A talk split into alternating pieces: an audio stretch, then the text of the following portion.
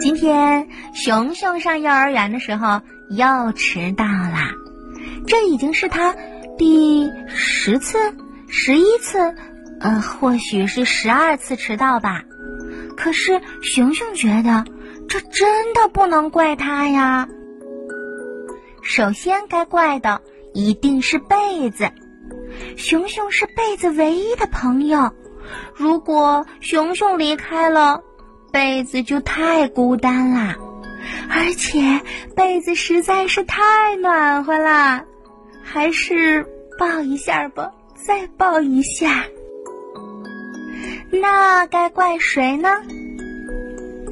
也该怪牙刷和牙膏吧，因为他们太不听话了。先说牙膏吧，你挤轻了它不出来，你挤重了牙膏一下子跑出来好多。这量实在是不好控制呀，还有牙刷，它总是不好好的待在嘴巴里，它一会儿跑到这儿，一会儿又跑到那儿。不过最该怪的还是那些士兵，他们实在是太笨了，队都排不好。这些玩具，哎呀，我我每天都要玩啊。熊熊喜欢在家玩排队的游戏，他把所有的玩具排成一排，让他们站队。本来他想让黑熊站在前面领队，可是黑熊怎么都站不稳，那么就让大恐龙领队吧。可是大恐龙傻乎乎的，大家都不愿意跟着他呀。最后，熊熊只好请来了超人来领队。游戏永远玩不腻呀！妈妈拽着熊熊就从家门里跑出去啦，一路跑到幼儿园。熊熊说：“我也不知道我为什么总是迟到，反正这不能怪我。”猴子老师点点头说：“嗯，不怪你。不过如果你不想迟到的话，我倒有个好办法呢。”什么好办法呢？第二天早上，闹钟一响，熊熊就立刻从床上跳下来啦，被子一下子孤零零的。不过，熊熊超人有办法，他有很多的办法呀。他把他大部分的玩具全部堆到床上，然后给他们盖上被子，这样被子就不孤单啦，而且玩具们也会觉得暖和。接下来是熊熊超人大换装的时间，今天要穿什么呢？昨天晚上就已经想好啦。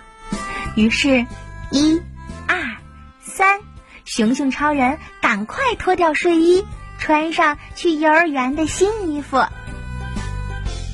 当他数到十一的时候，超人换衣服已经结束了。这次可真快呀！刷牙、洗脸、洗脸、刷牙，熊熊超人像小旋风一样飞奔去洗漱。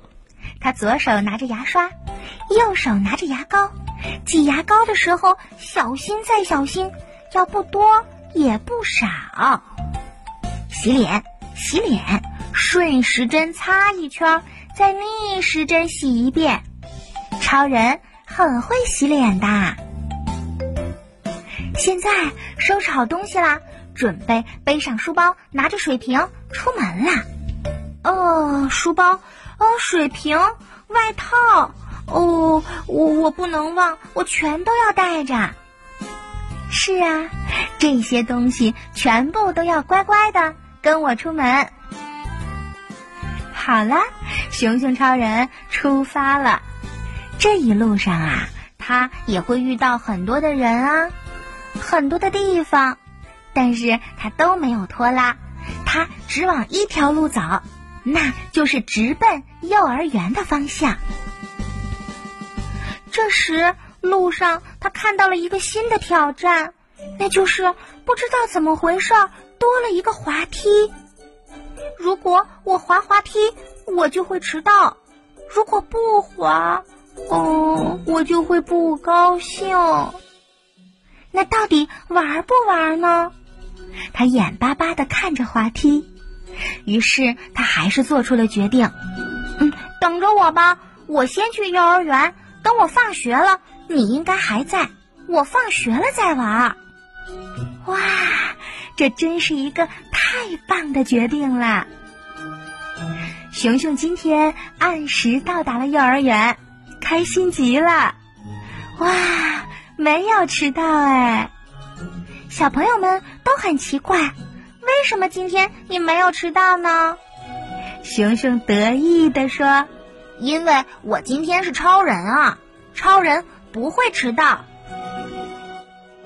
是呢，熊熊找到了一个新的方法，能够让自己不迟到。